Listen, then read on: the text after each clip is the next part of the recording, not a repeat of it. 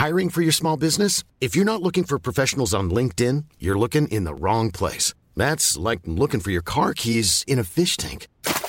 LinkedIn helps you hire professionals you can't find anywhere else, even those who aren't actively searching for a new job but might be open to the perfect role. In a given month, over 70% of LinkedIn users don't even visit other leading job sites. So start looking in the right place. With LinkedIn, you can hire professionals like a professional. Post your free job on linkedin.com slash people today. Ryan Reynolds here from Mint Mobile. With the price of just about everything going up during inflation, we thought we'd bring our prices down. So to help us, we brought in a reverse auctioneer, which is apparently a thing. Mint Mobile unlimited premium wireless. Ready to get 30, 30, bit to get 30, bit to get 20, 20, 20, bit to get 20, 20, bit to get 15, 15, 15, 15 just 15 bucks a month. So, Give it a try at mintmobile.com slash switch. $45 upfront for three months plus taxes and fees. Promo rate for new customers for limited time. Unlimited more than 40 gigabytes per month. Slows. Full terms at mintmobile.com. Louis.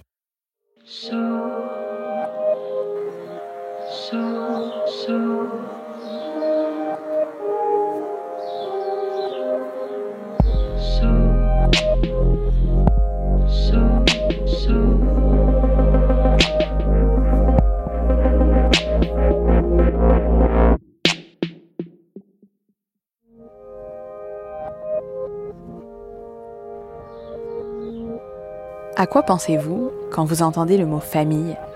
À ces gens qui vous ont donné naissance? À ceux avec qui vous avez passé votre enfance, une chambre avec des lits superposés, des réunions émaillées de disputes, des fous rires, du sable dans les oreilles après la mer, des nuits de fièvre où l'on vous veillait malgré la fatigue? Des vacances à faire semblant de s'entendre, des non-dits que l'on évite à grand renfort de conversations vaines, des colères étouffées pour ne pas crier des choses irrémédiables. Tous ceux auxquels il faut plaire, dont on craint le jugement, même quand parfois on n'estime plus rien d'eux, ou toute autre chose. Ces gens arrivés sur votre chemin en cours de route, ces amants devenus époux, ces amis devenus comme frères, sœurs, ou bien ces gens avec qui vous partagez autre chose, une transcendance, une famille qui ne voudrait plus dire qu'amour ou simplement entente. Aujourd'hui dans Passage, une histoire de famille. Au micro de Lucie Carbagel. Je suis Maureen Wilson. Je suis Charlotte Pudlewski. Bienvenue dans Passage.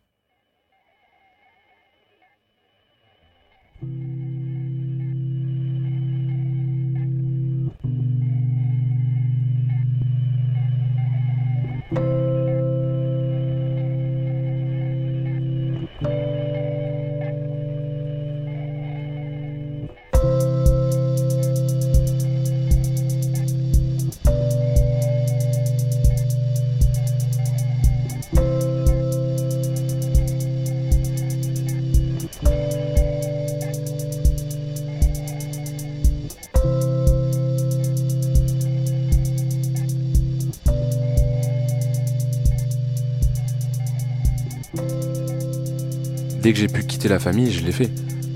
Le climat familial euh, à la maison me, me convenait pas, c'est clair. Et, et avant que ce soit avec ma bande d'amis, c'était avec Seb. Avant que ça soit. Enfin, j'ai toujours euh, essayé de, sortir de ce truc-là, euh, de, de, ce- de cette famille. tu physiquement, tu vois, genre la famille à la maison. J'ai toujours essayé de sortir de la maison, en fait. Moi, à la maison, je, je trouvais pas ma place. euh, je trouvais pas ma place.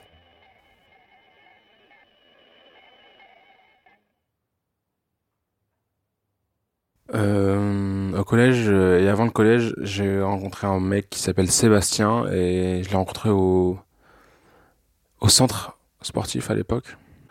Et ouais, c'est mon c'est mon pote euh, grave parce qu'on vit en face euh, l'un de l'autre en fait dans la rue. Du coup, on se voit tous les jours. On va souvent faire du basket ensemble. euh. De mes peut-être 8 ans où on allait au, au centre aéré à mes 13 ans, 14 ans, 15 ans, c'est mon meilleur ami.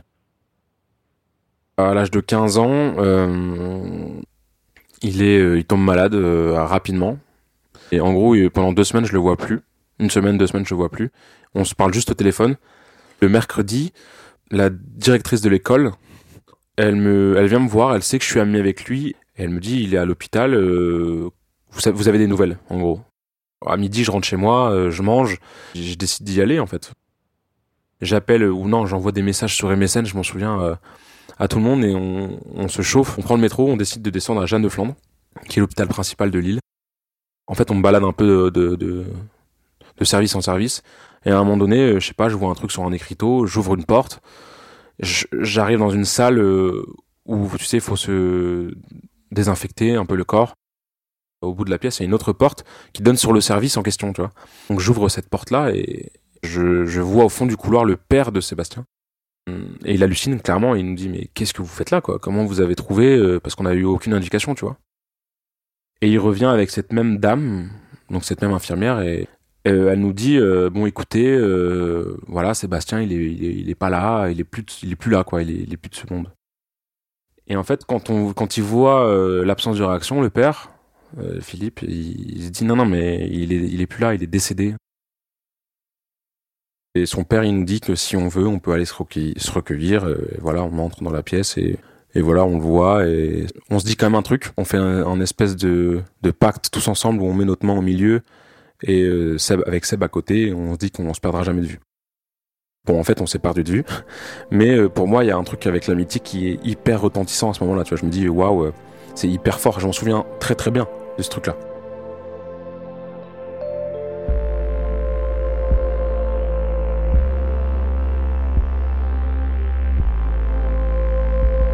Me souviens qu'après, je finis par faire des trucs bizarres dans les semaines à venir ou, même dans les mois à venir très bizarre, très mystique où, nous on avait un signal pour sortir à l'époque, c'était on, faisait rebondir le ballon de basket devant chez lui ou devant chez moi et c'était le signal pour on savait que la personne était là pour, aller jouer, tu vois. Et je passais des après-midi à jouer devant chez lui et je me souviens attendre euh, de voir s'il descend. Ça me revient dans la gueule euh, des années plus tard, 2 3 ans plus tard, peut-être vers 18 ans où où je me rends compte que je suis un malade quoi, je suis devenu un mec euh, hyper violent, euh, hyper agressif et hyper euh, mais pas bien en fait. Du coup, après après cette période-là, j'ai été très renfermé sur moi-même, encore plus dur que ce que j'avais été.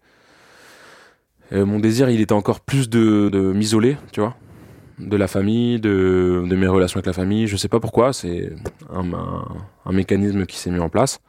Je cherche pas de réponse auprès de la famille. D'ailleurs, euh, à ce moment-là, je fais la connaissance de, de, de, Théo et de Sauvan. Parce qu'en fait, Théo et, et Sauvan, c'est des mecs euh, que j'avais rencontrés grâce à Sébastien. Et du coup, on se met à, se côtoyer euh, tous ensemble, en fait, du coup. Et c'est grâce, en vrai, j'ai fait mon deuil grâce à eux, tu vois. On a, on a beaucoup parlé, parce que je passais beaucoup moins de temps à la maison après. je sais que je disparais un peu.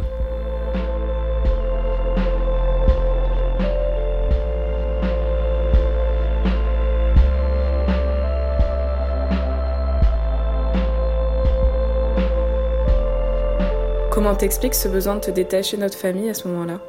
Il y a une vraie scission qui se fait parce que je me rends compte de l'importance des amis et le poids qu'ont les amis dans la vie et dans ma vie. Et du coup, je me mets à, vouloir créer une espèce de groupe hyper soudé, où je leur dis tout, où, je leur dis que je les, je kiffe vraiment, tu vois, où je leur dis qu'ils sont importants pour moi et tout, alors que c'était quelque chose que j'avais jamais fait auparavant et que jamais et j'avais jamais eu l'habitude de faire avec quiconque quelques semaines après sa mort, je crois quelques jours même après sa mort, du coup il y a une cellule psychologique, je sais pas si on peut appeler ça comme ça, mais en gros il y a une espèce de psychologue qui vient euh, au collège, à l'infirmerie, et donc on va voir cette personne et on discute de, ça, de comment est-ce qu'on se sent par rapport à la, au décès de Seb. Et moi je me souviens avoir dit que euh, je voulais euh, rester confiné avec mes amis et je voulais ne pas m'ouvrir aux autres. Je me souviens qu'ils ont une réaction un peu choquée, enfin un peu en mode qu'est-ce qui qu'est-ce qu'il dit celui-là? Au contraire, faut faut faut s'ouvrir et c'est Sauvan et Théo qui m'avaient dit mais non, au contraire, faut faut, faut s'ouvrir aux gens, faut en parler, faut discuter.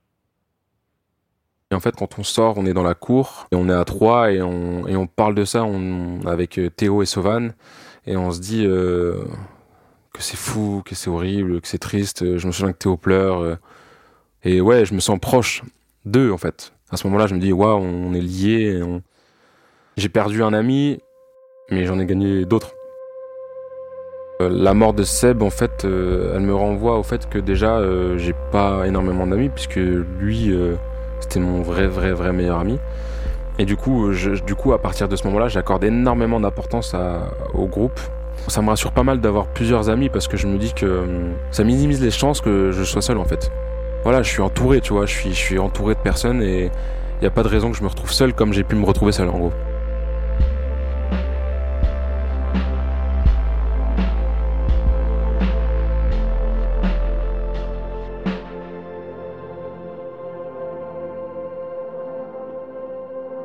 Moi, en fait, en ce moment-là, je pense que je souffre. Je pense que je vis, euh, je vis un malaise et un mal-être euh, important. Parce que pour plein de choses, en fait, à ce moment-là, je pense pas être au, top. Et euh, en face, j'ai de la répression. en tout cas, de la peur de papa. J'ai pas de, j'ai pas d'écoute. J'ai plutôt de la, du jugement. Et en face, j'ai quelqu'un qui me dit tu vas filer, tu vas filer droit et et t'as pas le choix. Après, euh, maman, c'était différent, c'est-à-dire qu'il y avait quand même le côté où elle cherchait à comprendre pourquoi j'étais comme ça, euh, pourquoi j'exprimais rien, euh, pourquoi j'étais dur et tout ça, tout ça. Mais voilà, du côté de papa, c'était plus euh, plus dur quand même. J'ai plus l'impression que papa, c'est une personne qui me qui met des freins à, mon, à ma liberté. C'est une personne euh, d'autorité, donc du coup, ouais, je suis pas je suis pas hyper à l'aise avec lui, quoi. En fait, à chaque fois qu'on a des relations, en fait, finalement, c'est ou bien des débats euh, qui finissent par, des, par être des débats houleux et qui sont jamais très sympas, et ou bien des relations d'autorité où, en fait, lui, c'est un adulte qui nous dit quoi faire.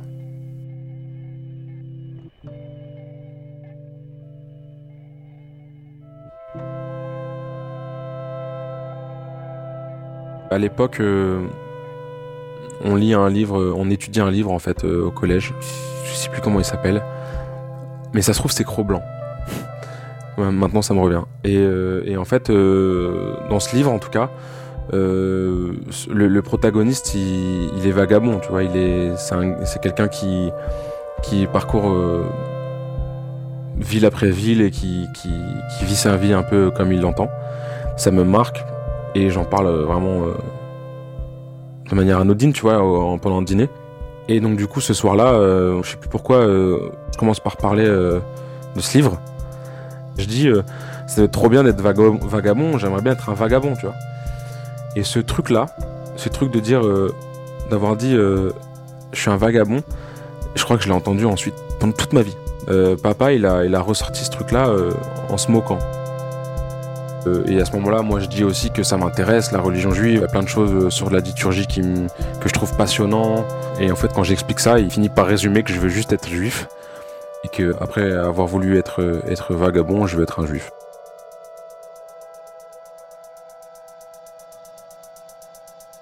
De l'âge où j'ai commencé à avoir conscience de qui je qui j'étais, etc. Donc peut-être 13 ans, tu vois, jusqu'à mes 20 ans, en vrai, il y a une cassure.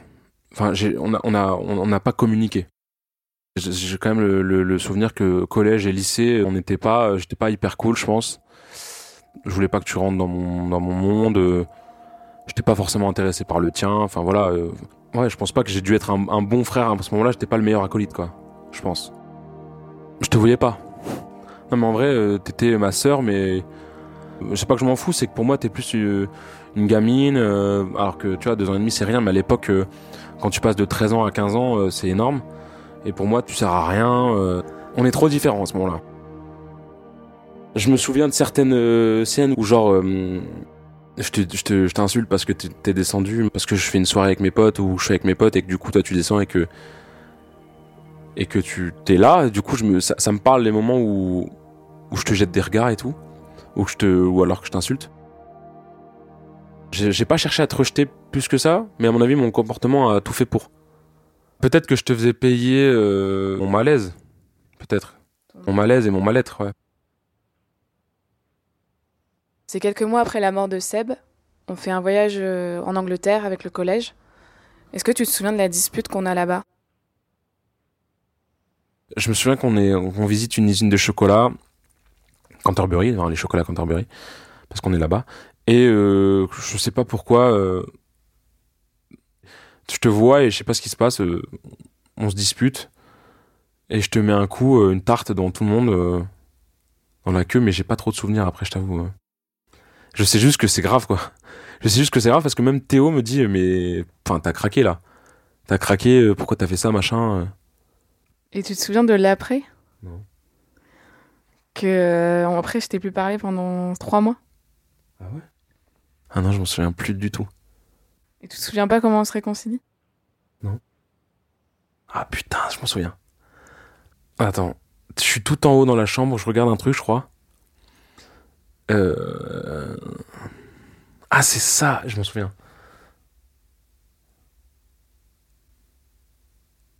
Attends, parce que du coup, ça me rappelle des trucs. Attends. Ça, ça revient. C'était dur. C'était dur. Ça m'a traumatisé. M'a traumatisé. Et ce moment, je m'en souviens maintenant. Maintenant que tu m'en parles, je m'en souviens. On est tout en haut. Je suis tout en haut. Euh, et je crois que tu me demandes un truc. Enfin, je sais plus comment ça se passe, mais tu me demandes un truc. Et je t'envoie bouler. Hard. Et tu descends, je crois, et tu me dis, mais je comprends pas euh, pourquoi t'es comme ça, en fait. Et, je crois que ce truc-là, c'est la première fois où tu me dis ça. Je ressens vraiment que tu comprends pas, quoi. Que t'es triste de pas comprendre. Et que tu te dis, mais c'est un ouf. C'est un ouf. Il est vraiment méchant, genre. Et ça me fait, ça me fait du mal. Et je crois que je descends, t'es dans ta chambre et je me dis, euh, je te dis, euh, je suis désolé et que je t'aime, en fait. Et je te prends dans mes bras. Et ça, ça, ça m'a marqué pour le coup parce que je crois qu'après ça va mieux. Mais pff, ouais, c'est dur. À ce moment-là, c'est très dur. Je me souviens que j'ai dit que ça me manque. Et voilà.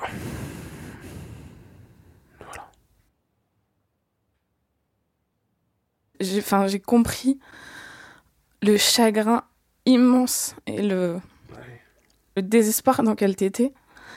Enfin, j'ai vraiment eu l'impression que tu lâchais un énorme truc.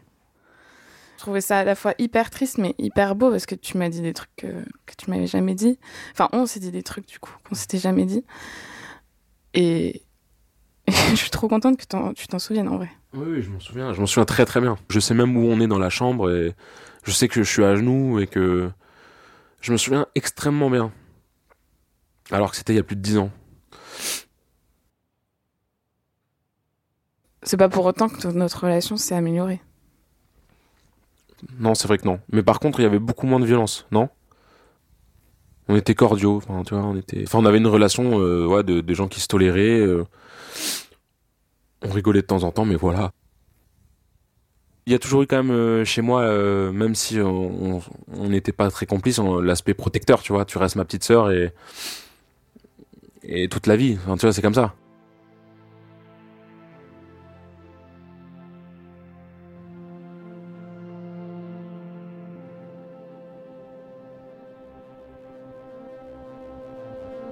Euh, on, est en, hiver, parce qu'il y a du verglas.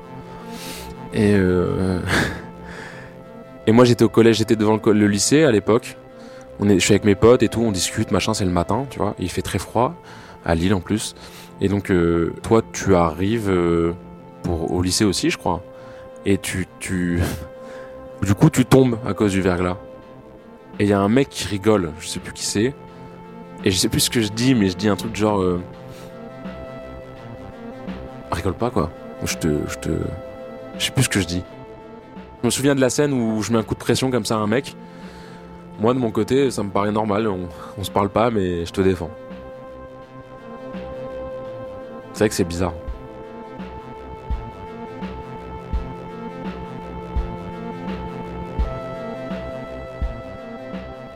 Aujourd'hui, comment tu qualifierais notre relation à nous deux?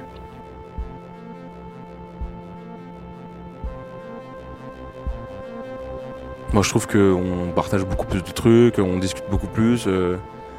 Après, il y a aussi le fait que dans notre famille, euh, il y a eu des aléas avec euh, nos parents, tu vois, qui se, se soient séparés et que du coup, toi et moi, on en ait discuté et qu'on se soit vu pour ça aussi quelques fois et qu'on en ait parlé. Bah ça, du coup, finalement, ça nous a rapprochés, tu vois.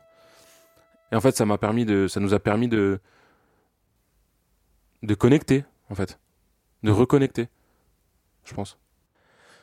Moi, euh, j'ai confiance en toi. euh, Du coup, euh, je me, permets de dire, enfin, je me permets de parler de choses que j'aurais pas, dont j'aurais pas forcément parlé avant.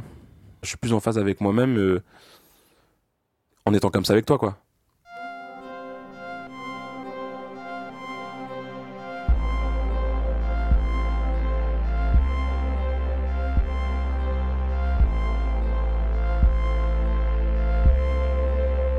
À ce moment-là, j'ai 19 ans, peut-être 20 ans.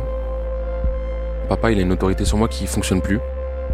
On est le soir et euh, une dispute qui éclate, mais légère au début, et, il finit par me dire un truc euh, qui me plaît pas du tout. Il me dit euh, T'as de la chance, en gros, euh, je pourrais te mettre euh, deux, trois claques et on n'en parlerait plus.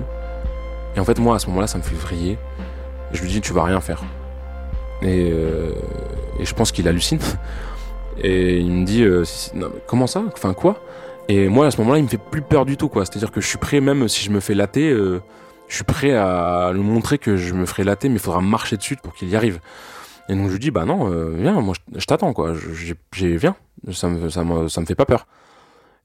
Il vient et ça, ça, on en vient presque aux mains. Et vous, vous assistez à, vous assistez à la scène et à ce moment-là, maman, euh, maman nous sépare. euh, je crois que toi t'es là, je sais plus trop ce que tu fais, mais tu nous, tu nous sommes de nous calmer, quoi, je crois.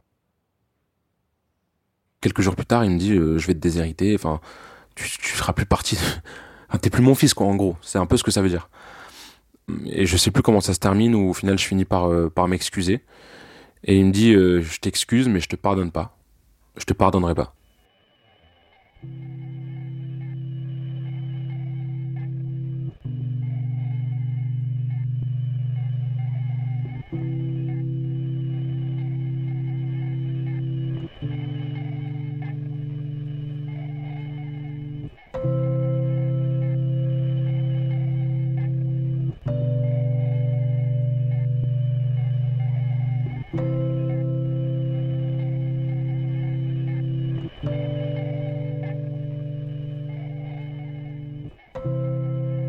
Le 14 décembre 2019, je crois. C'est un vendredi. Et donc voilà, je me rends à la mosquée euh, de Roni. Il y a euh, le prêche du vendredi, en fait, le fameux prêche du vendredi qui s'appelle la Jumu'ah. Et, à ce moment-là, en fait, l'imam euh, annonce qu'il y a une conversion aujourd'hui qui, doit être faite. Et donc il m'appelle. Il me demande comment je m'appelle. Je lui dis je m'appelle Ulysse. Je suis, je suis français, j'ai 27 ans. et il me dit ok, est-ce que tu sais, sais réciter la shahada La shahada, c'est ce qu'on appelle euh, la profession de foi. Et je lui dis oui, bien sûr. Et du coup, il, la récite. Il a dit une fois. Et il, me- demande de la répéter devant tout le monde. Et donc euh, je répète cette, euh, cette profession de foi. Et, voilà, je suis converti en fait.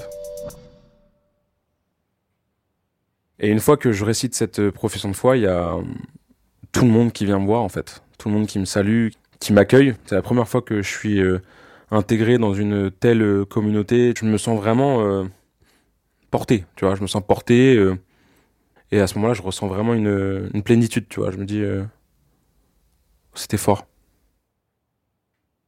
Est-ce que tu as l'impression d'être rentré dans une nouvelle famille? Je vois ça comme une famille d'accueil. Je vois ça comme un truc. Ouais, une famille d'accueil, c'est vraiment le mot. Enfin, je crois qu'à ce moment-là, j'ai besoin de, de, découvrir autre part autre chose. Pas forcément euh, par le biais de ma famille de sang.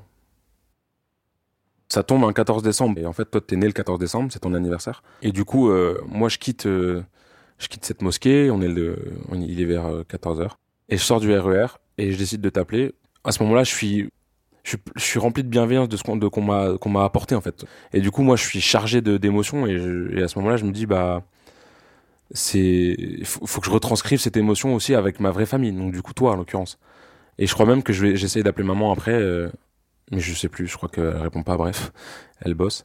Et donc, du coup, je t'appelle et je te dis euh, joyeux anniversaire, et etc. Et, je te dis euh, que je suis fier de toi et que j'espère que tu seras heureuse, j'espère que tu es heureuse et j'espère que tu vas réussir, ou je sais plus ce que je te dis exactement, mais, mais voilà, je, je, je décharge euh, toute cette, tout cet amour, toute cette énergie, euh, je la retranscris et, et je te le dis, quoi. Enfin, moi, cet appel, il m'a marqué. Je m'attendais à ce que tu me souhaites mon anniv, euh, comme d'hab, quoi. Et là, tu m'as dit, je suis fière de toi. Et j'étais là, wow. Et c'était la première fois que tu me disais ça. Bah, euh, c'est parce que nous, déjà, je pense qu'on n'a jamais été habitués à recevoir ces mots. Et en fait, à ce moment-là, je sais que c'est quand même ce qu'il faut dire. Tu sais, moi, je, je, suis fier de toi, tu vois, donc je le pense. Mais, euh, mais on se le dit pas. Et je me dis, à ce moment-là, c'est tellement bête. Pourquoi tu veux pas me le dire à ce moment-là que tu t'es converti? J'ai quand même envie de, te le dire. En même temps, j'ai pas trop envie de tout mélanger, tu vois. Genre, euh, émotionnellement, c'est trop fort euh, pour en parler aux autres qui pourraient pas forcément comprendre mon émotion. Et il euh, y a trop de choses qui s'en mêlent, il y a trop de sentiments qui se qui se mélangent. C'est un truc que je veux vraiment expérimenter seul et sans forcément en parler à mes, parents, à ma famille en tout cas. À, à mes potes, ça me dérange pas parce qu'ils savent qui je suis au plus profond. Enfin, je me suis toujours présenté à eux en étant moi-même, tu vois. Mais les parents, c'est toujours, il y a toujours une, certaine pudeur et une certaine distance qui est normale pour moi. J'ai pas l'impression que ça soit une façon pour moi de me démarquer de la famille. Par contre, j'ai l'impression de trouver un truc qu'il n'y avait pas dans notre famille.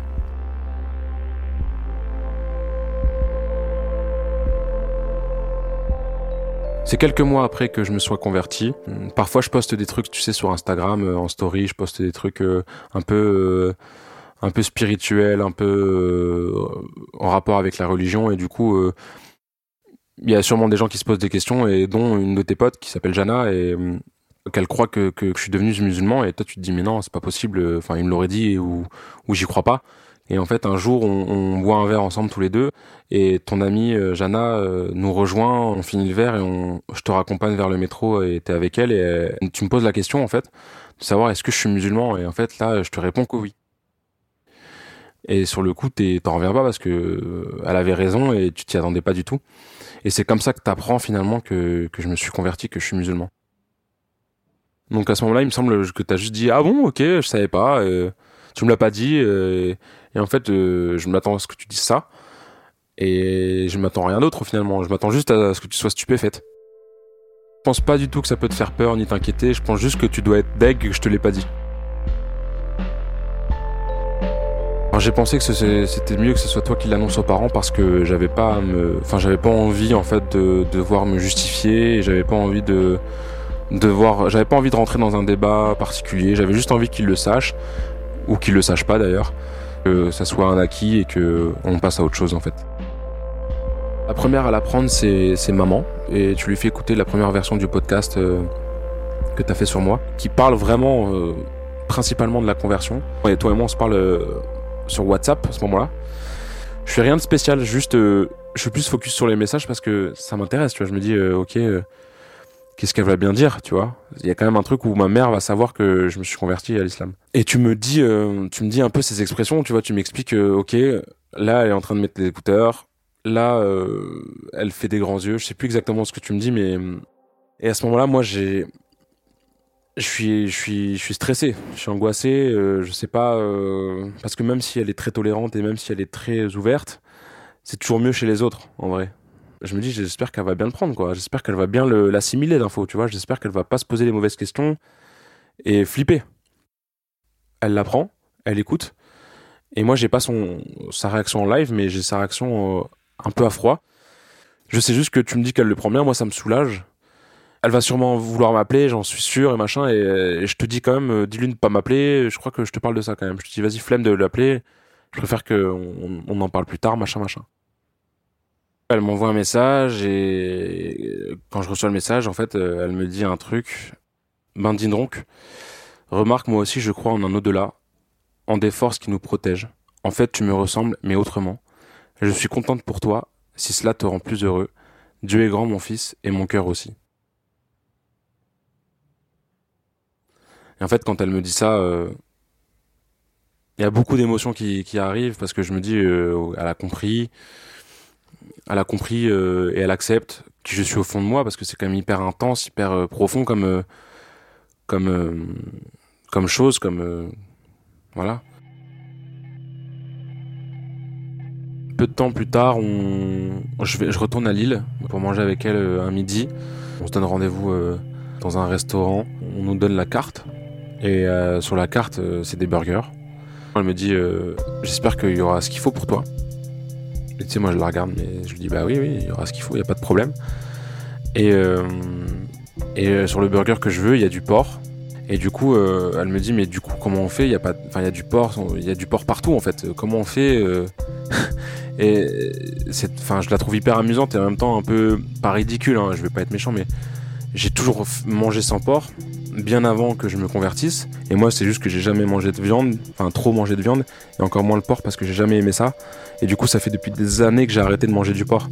Et ça a jamais posé de problème pour personne. J'ai toujours réussi à, me démerder.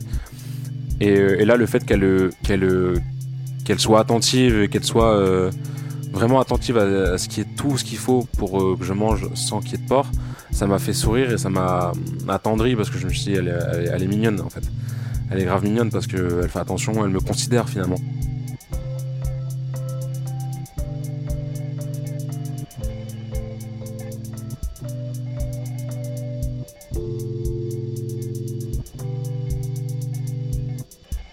Moi, je trouve que j'ai jamais été aussi proche de ma famille, en fait. Avec cette conversion et avec euh, mon éloignement de ma famille originelle, j'ai compris que ma famille de sang, donc l'originelle, elle était très importante et qu'il fallait euh, chérir euh, ces trucs-là, tu vois. Et que même si, par exemple, euh, toutes les divergences que j'ai avec papa, eh ben, il fallait quand même chérir ça. Que même si euh, j'avais perdu du temps avec toi, en tant que frère, il fallait quand même retourner dessus, tu vois. Et c'est, c'est- en vrai, ça vient de là, tout ça. En fait, ma conversion, elle m'a permis une ouverture. Une ouverture sur moi-même, tu vois, sur mon cœur. Et une ouverture, du coup, vers les miens. J'ai, trouvé ma place.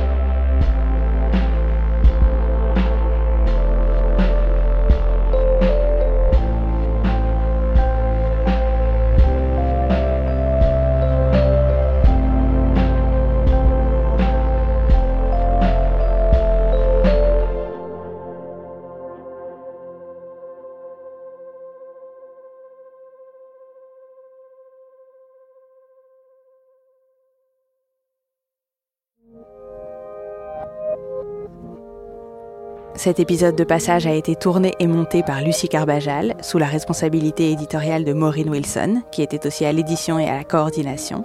Il a été réalisé par Bénédicte Schmidt, qui a également composé la musique et fait le mix. Marion Girard est responsable de production et Mélissa Bounois, directrice des productions. Le générique de passage a été composé par November Ultra. Je suis Charlotte Pudlewski et Passage est une production Louis Média. Vous pouvez vous abonner sur toutes les plateformes de podcast, nous laisser des commentaires et des étoiles et en parler autour de vous. Et si vous voulez nous soutenir, vous pouvez vous abonner au Club Louis, louismedia.com slash club. À très vite.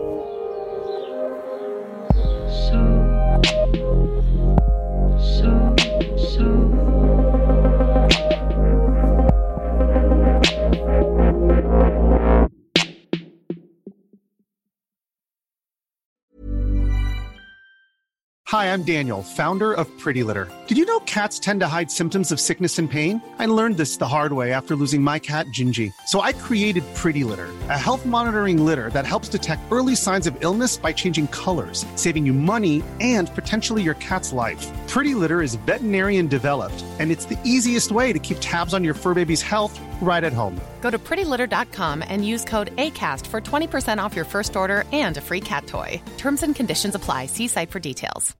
Support comes from ServiceNow, the AI platform for business transformation. You've heard the hype around AI. The truth is, AI is only as powerful as the platform it's built into. ServiceNow is the platform that puts AI to work for people across your business, removing friction and frustration for your employees, supercharging productivity for your developers, providing intelligent tools for your service agents to make customers happier all built into a single platform you can use right now. That's why the world works with ServiceNow. Visit servicenow.com/ai for people to learn more.